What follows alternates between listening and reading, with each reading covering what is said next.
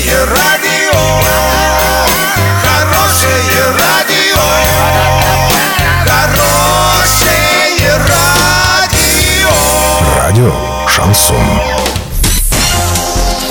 С новостями к этому часу Александра Белова. Здравствуйте.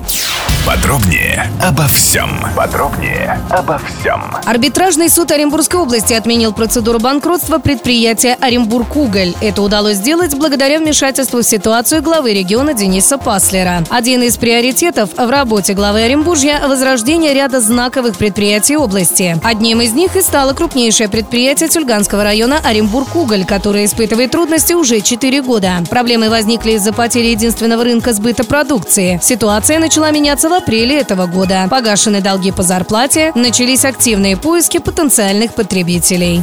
Бордюрные камни с ремонтируемых проспектов Мира и Ленина в Орске отправили на экспертизу. Во время визита в Орск Дениса Паслера его не устроило качество бордюрного камня. Глава региона считает, что у них слишком высокая пористость, поэтому их вместе с дорожной плиткой отправили на экспертизу в лабораторию.